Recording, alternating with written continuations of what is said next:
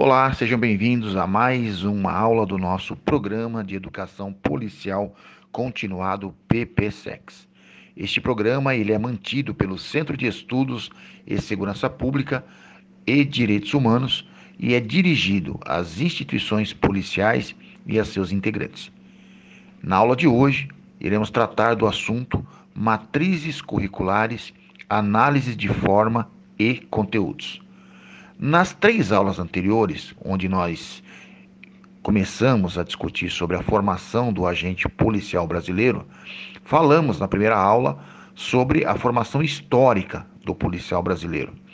Na aula 2, discorremos sobre o perfil, o ecossistema, os objetos e instrumentos do trabalho policial. E na aula 3, abordamos a forma técnico-profissional como indutora da ética policial. E encerrando a nossa quadrilogia, nós trataremos então agora sobre a questão das matrizes curriculares e analisando um pouco da sua forma e dos seus conteúdos. Obviamente, nós não vamos fazer uma análise de toda, todos os órgãos previstos no artigo 144 da Constituição Federal, mas iremos nos ater às três principais polícias que, no nosso entendimento, são as que mais estão aí diariamente no enfrentamento da criminalidade, tanto nos estados quanto nas cidades brasileiras. A primeira análise recai sobre a formação do policial militar. Como sabemos, a polícia militar ela tem como missão constitucional o policiamento preventivo e a preservação da ordem pública uma polícia ostensiva voltada ao patrulhamento preventivo da cidade, sendo, portanto, o seu caráter um caráter ostensivo e, acima de tudo, uma polícia que está preparada para a repressão imediata dos delitos. Só fazendo aqui um, um, uma breve é, explanação adicional, quando nós usamos a palavra repressão, é, no sentido da função da polícia militar, nós, essa palavra não tem nenhuma conexão com qualquer é, citação ao regime militar é, em que o país viveu. Né? Não é a repressão militar. A repressão é o que? o enfrentamento aos crimes e aos delitos. Então, reprimir é você conter, é você sufocar, é você saturar a ponto de evitar, minimizar ou diminuir índices criminais. Então a palavra repressão ela se aplica dentro desse contexto no sentido do, do Estado democrático de direito. Então a formação do policial militar ela é uma formação que ela tem dois, duas portas de entrada principal. Existe uma formação para soldado, onde o policial ele entra é direcionado à, à escola de formação de soldados e lá ele recebe toda uma carga formativa para o desenvolvimento de técnicas, habilidades e atitudes, para que ele de fato seja um policial que possa ser inserido na sociedade para cumprir as suas missões.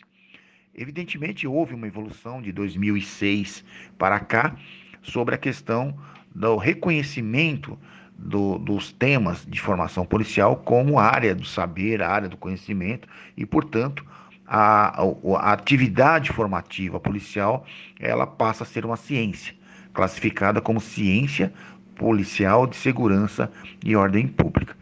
Essa formação do policial operador de ponta de linha, que é o soldado, ele hoje tem uma média formativa de seis meses a um ano dependendo do currículo, dependendo da instituição, e ao sair da, do estabelecimento de ensino, ele recebe o título de técnico em segurança e ordem pública.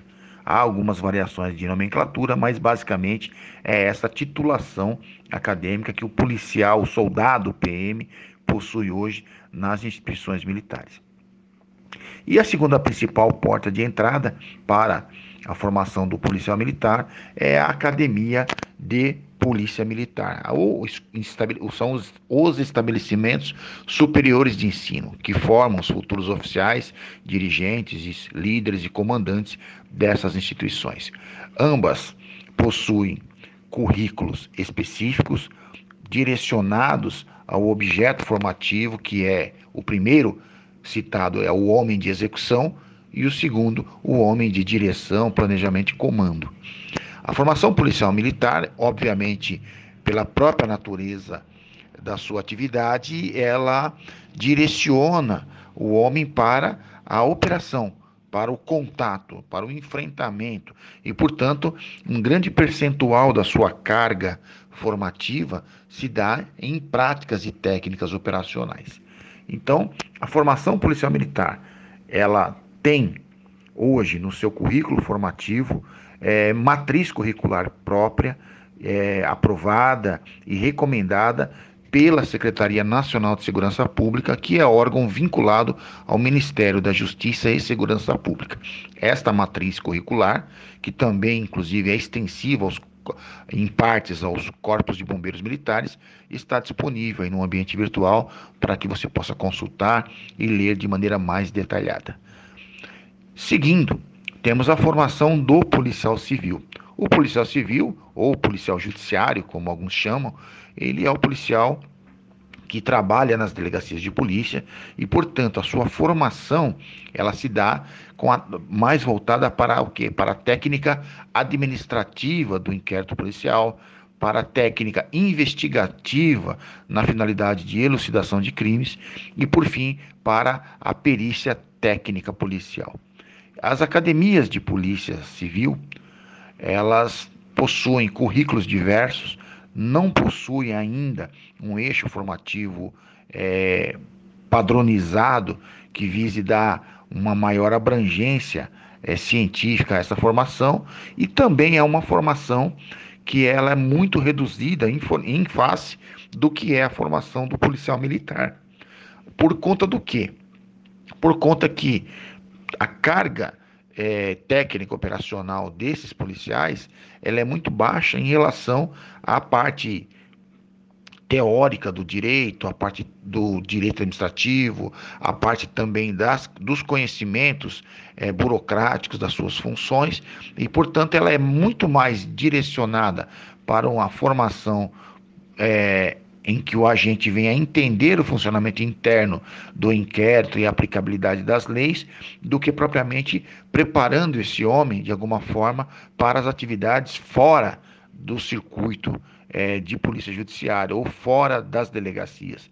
Embora, é, no meu entendimento, em desvio de função constitucional, as polícias é, judiciárias elas organizaram grupamentos especializados, como grupo de eh, especiais de resgate, grupos antibombas, eh, grupos armados de repressão a roubos e assaltos, eh, grupos especiais de resgate, dando aí uma característica de ostensividade a uma polícia que não é constitucionalmente autorizada a agir desta maneira.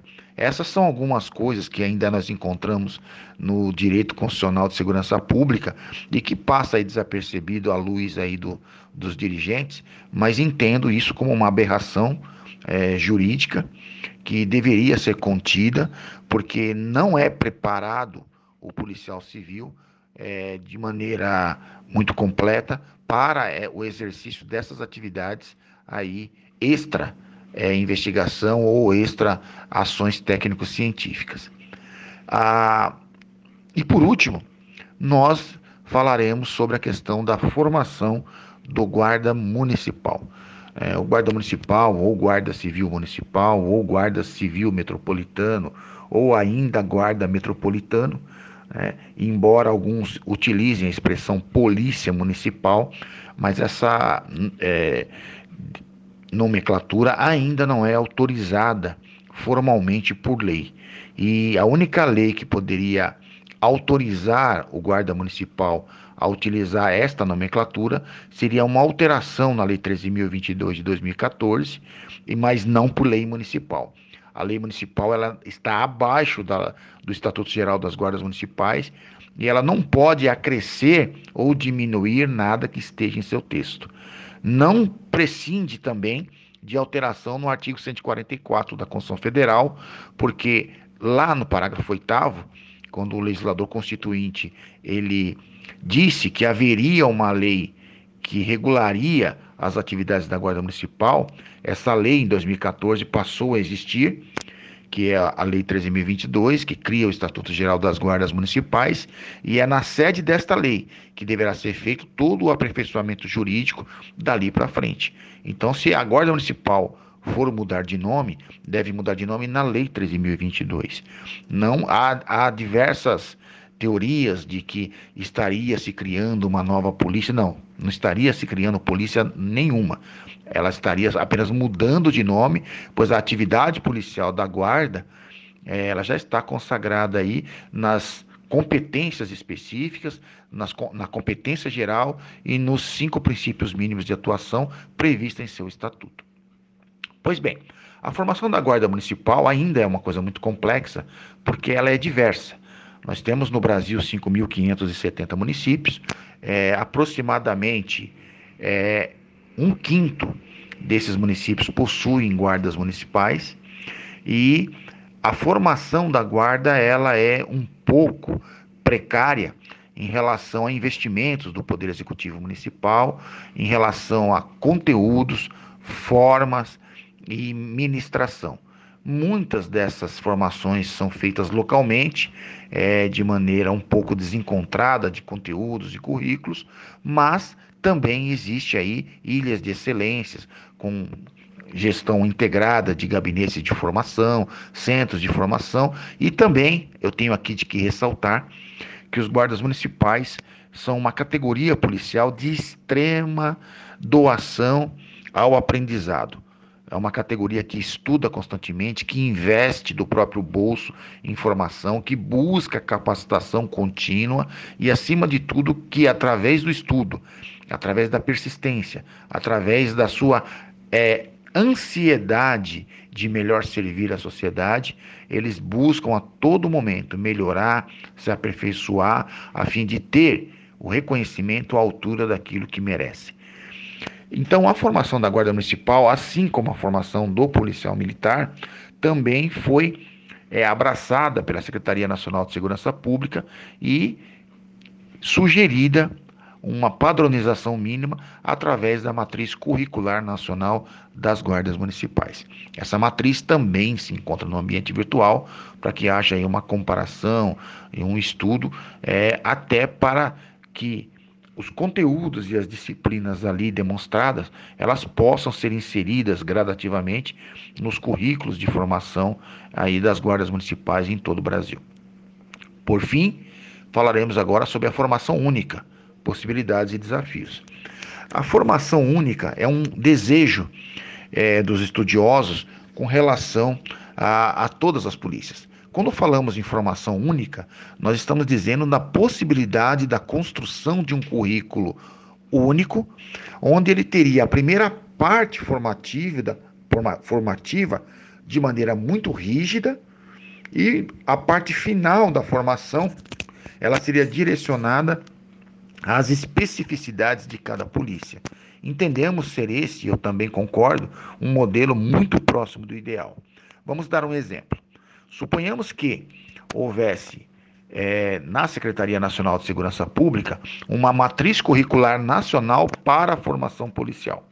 Nessa matriz, a primeira parte dela, que trataria das partes de, de legislação, as partes de práticas operacionais, conduta, métodos, formação de tiro, é, metodologia é, de intervenção, todas elas padronizadas, seria aplicada para todas as polícias que compartilhariam junto os mesmos bancos escolares e obtendo então a mesma formação.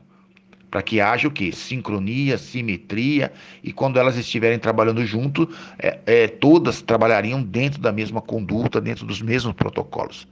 E ao final, se a polícia é, é rodoviária, ela vai ter o módulo final de patrulhamento rodoviário. Se ela é municipal, ela terá o módulo de policiamento municipal. Se ela é civil, o módulo de polícia judiciária. Se é científica, um módulo de científica. E assim, ambiental, e assim vai.